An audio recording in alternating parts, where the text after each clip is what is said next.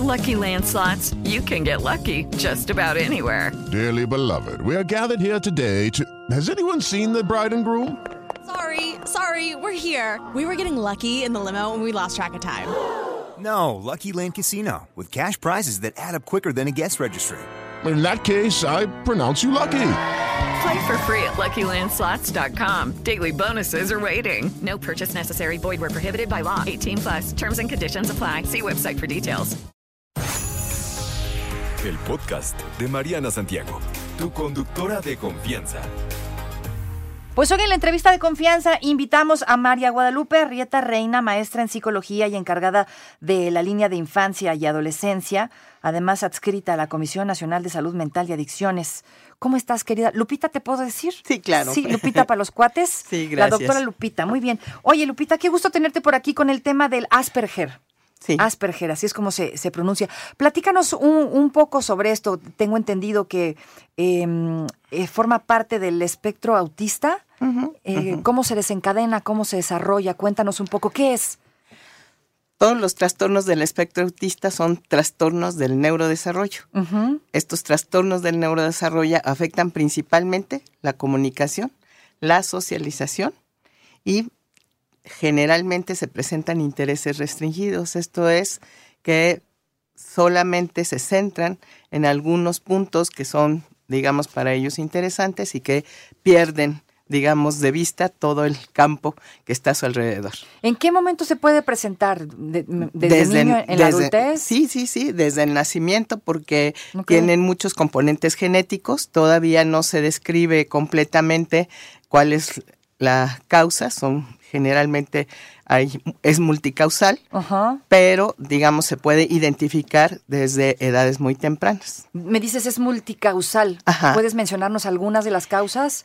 Generalmente la parte genética sí se ha visto que está asociada porque, por ejemplo, en gemelos sí se ha visto que puede presentarse o incluso en familiares que tengan algún tipo de trastorno de neurodesarrollo que también pueden presentar estos trastornos del espectro autista. ¿Y es fácil identificar? O sea, es fácil que te des cuenta, mi hijo tiene Asperger. Es justamente el diagnóstico es bastante complejo. Generalmente se confunde con un trastorno por déficit de atención porque lo que se ve como más evidente es como una falta de atención, ¿no? Que cambia, ¿no? Porque en el trastorno por déficit de, de atención sí hay una falta de atención. En el caso de los trastornos del espectro autista hay una falta de interés en las cosas. Entonces parece lo mismo, pero es diferente. ¿Y cómo se diagnostica? Generalmente se tiene que hacer una eh, evaluación, es una evaluación clínica con pruebas psicológicas y a través de un del diagnóstico ya de un psiquiatra.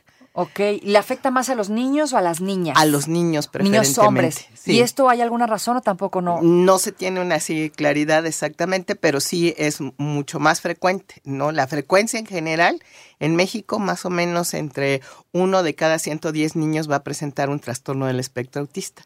Ok. Y en los últimos años, debido a que la detección ha sido más oportuna, pues parece como que hubiera una mayor incidencia, pero más bien es que antes no se conocía y por eso es que no se identificaba tan tempranamente. ¿Y ahorita qué se debe que ya haya mayor detección? O sea, la gente está más informada. está más informada y además los especialistas también tenemos ya ahora más herramientas para la detección porque hace 40 años, digamos, en México prácticamente estaba empezándose a conocer los trastornos del espectro autista y este síndrome de Asperger pues todavía era más desconocido y pasaba como un elemento pues prácticamente invisible porque pensaban que eran personas como difíciles de carácter, a veces un poco digamos retraídos, pero no se identificaba realmente el trastorno como tal. Oye, ¿de qué manera les afecta el lenguaje? Porque me dices que también afecta esta función.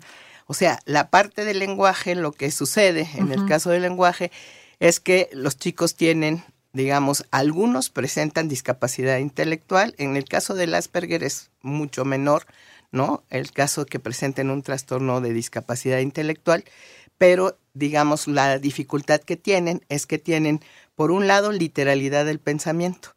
Y esto hace que digamos que exactamente no puedan comprender algunas cuestiones como refranes, ¿no? Como cuestiones más abstractas del lenguaje y les cuesta mucho trabajo identificar este tipo de situaciones, ¿no? O sea, cosas que pudieran ser comunes, ¿no? Como, que un chiste, por ejemplo, como una broma. Un chiste, una broma, o por decir, este, échale un ojo a tal cosa, ¿no? no saben, o sea, puede ser verdaderamente un chiquito, por ejemplo, me decía que él no quería regresar con su mamá eh, porque le dijo que era su tesoro, ¿no? Entonces yo le decía, pues es que te quiere mucho, eres muy valioso. No, a los tesoros los entierran. Oh. Y entonces él lo que pensaba, pues es que su mamá lo quería enterrar, básicamente. O sea, algo tan simple lo confunde. Exactamente, lo estaba confundiendo. Entonces, en las relaciones interpersonales y en la comunicación, pues se vuelve un problema bastante grave. Sí, vaya que sí. Imagínate nada más esto. ¿Cómo se trabaja? Y, y, más que otra cosa, ¿puedes vivir? ¿Puedes tener, un, digamos, una mejor calidad de vida este, si, si sufres este eh, síndrome, no? Sí, en general, digamos, casi todos, en el caso del síndrome de Asperger, tienen una inteligencia promedio, incluso en algunos puede tener un poquito más elevada el nivel de inteligencia.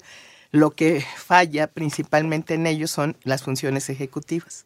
Estas funciones ejecutivas son, por ejemplo, la flexibilidad cognitiva, es decir, tener flexibilidad del pensamiento para adaptarse a situaciones nuevas. O sea, como quien dice, son personas no muy adaptables. No muy adaptables. Entonces, pueden tener o sea, llegar a tener un doctorado, pueden tener, digamos, un desempeño muy avanzado, pero de todas maneras tienen muchísima dificultad en adaptación. Entonces los cambios de rutina eh, se vuelven caóticos para ellos, ¿no? Entonces, este, no hay esta flexibilidad del pensamiento. En la comunicación puede ser que tengan una sinceridad radical, ¿no? y esta sinceridad radical es como decir por ejemplo, otro chiquito cuando llegó me vio y me dijo, mm, ¿estás envejeciendo? Y yo, no. no. Sinceridad radical, anote esa. Estas personas que tienen este síndrome, una de sus características es justamente esta sinceridad radical. Cuéntanos la de los ojos verdes, por favor, buenísimo. ¿Qué te dice un chavito? Sí, cuando llega al consultorio me ve y me dice, ¿tienes los ojos verdes? Me dije, sí entonces eres un cocodrilo. Entonces, justamente, o sea, lo que no tienen es esta a veces capacidad de poder tener un pensamiento más abstracto, ¿no? O poderlo identificar de manera más clara. Entonces, sus pensamientos sigue siendo concreto y la interpretación que puedan hacer de este tipo de, mm, o sea, o de mencionar algunas eh, cuestiones más complejas, se les va costando bastante trabajo. Y porque, digo, piénsenlo un segundo, como papá, tu hijo te dice algo así, te mueres de risa. Pues sí. No, o sea, en la vida podrías llegar a pensar que a lo mejor allí hay un algo raro. Pero, digamos, pueden tener fallas incluso de interpretación. Por ejemplo, me contaba otra paciente que iban en el coche, ¿no? El señor iba manejando, los chicos van atrás y le dice, este, échame aguas para ver qué pueda pasar, ¿no? Entonces el chico agarra la botella de agua y le echa el agua al papá, ¿no? Ok. Encima, totalmente, ¿no? Pues échame aguas. Ajá. ¿No? Pues le echó el agua. Entonces, al final de cuentas, o sea, no hubo esa interpretación de que échame aguas es vela, ¿no? Checa que venga, que no me vaya a pasar, en fin, ¿no? Entonces, son este tipo de dificultades que se presentan y que suenan chistosas, pero que para ellos las sufren muchísimo. Claro, vienen, o sea, viniendo de un niño, te, ¿no? Te pueden salir con cualquier cosa muy divertida, por cierto. Exactamente. Ok, oye, ¿cómo es el tratamiento? Una vez que lo identificas, ¿no? No sé, mi hijo, mi sobrino, mi familiar, lo que sea mi pareja tiene eh, estas cosas? Pues primero, primero, primero es que el diagnóstico sí tiene que ser con especialistas. No todo mundo, aunque sea psicólogo, aunque sea psiquiatra, tienen el conocimiento de cómo identificar este trastorno. Entonces hay que ir con un especialista generalmente si es un niño, con un paido psiquiatra. Paido psiquiatra.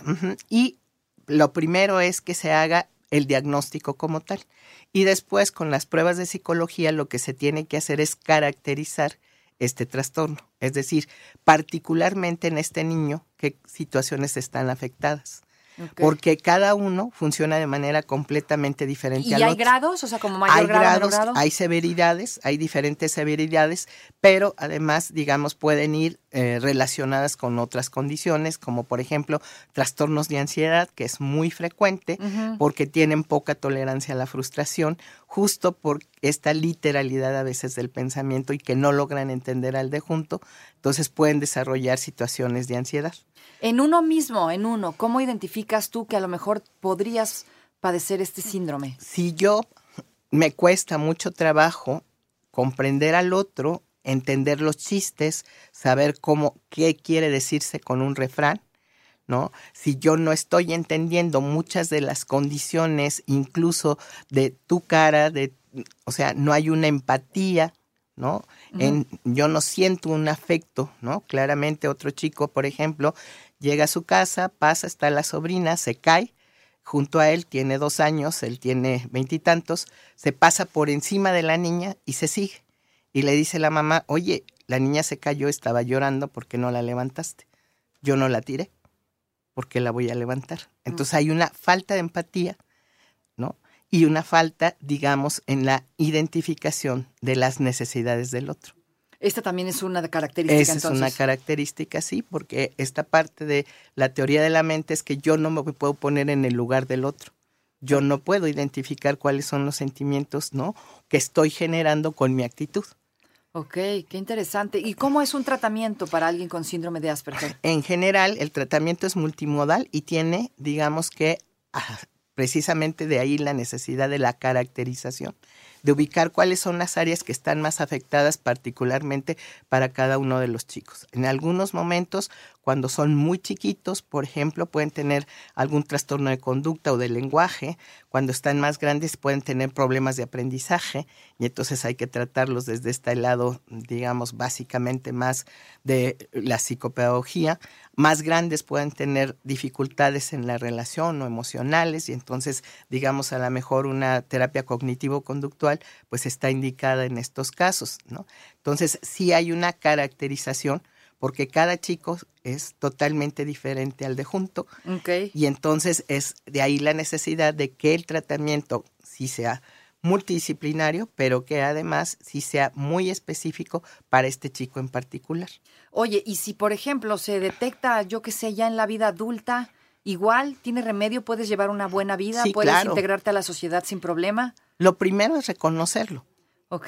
que eso es un punto Difícil, importante, sí. tener conciencia, ¿no? De lo que me está pasando, porque además eso me tranquiliza. Sí, porque a nadie nos gusta decir tengo algo mal. Ese es- Exactamente. ¿no? Es- ese es un problema. Exactamente, ¿no?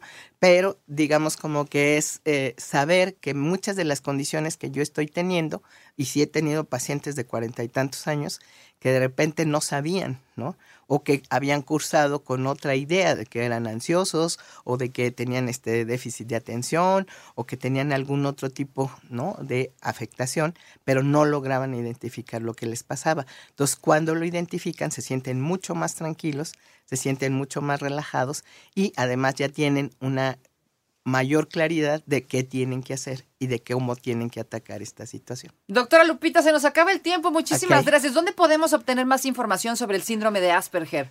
Bueno, pues eh, el, en general, digamos, el Hospital Psiquiátrico Infantil, doctor Juan N. Navarro, que está al sur de nuestra ciudad, este, tiene como que tratamientos específicos para los niños, ¿no?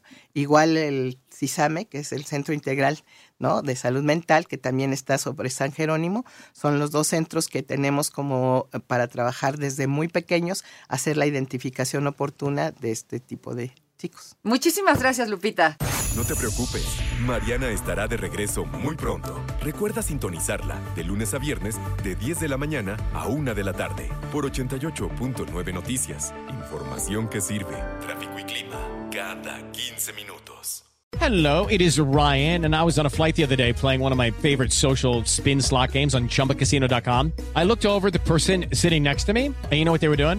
They were also playing Chumba Casino. Coincidence? I think not. Everybody's loving having fun with it. Chumba Casino is home to hundreds of casino style games that you can play for free anytime, anywhere, even at 30,000 feet. So sign up now at chumbacasino.com to claim your free welcome bonus. That's chumbacasino.com and live the Chumba life. No purchase necessary. Group. Void prohibited by law. See terms and conditions. 18 plus.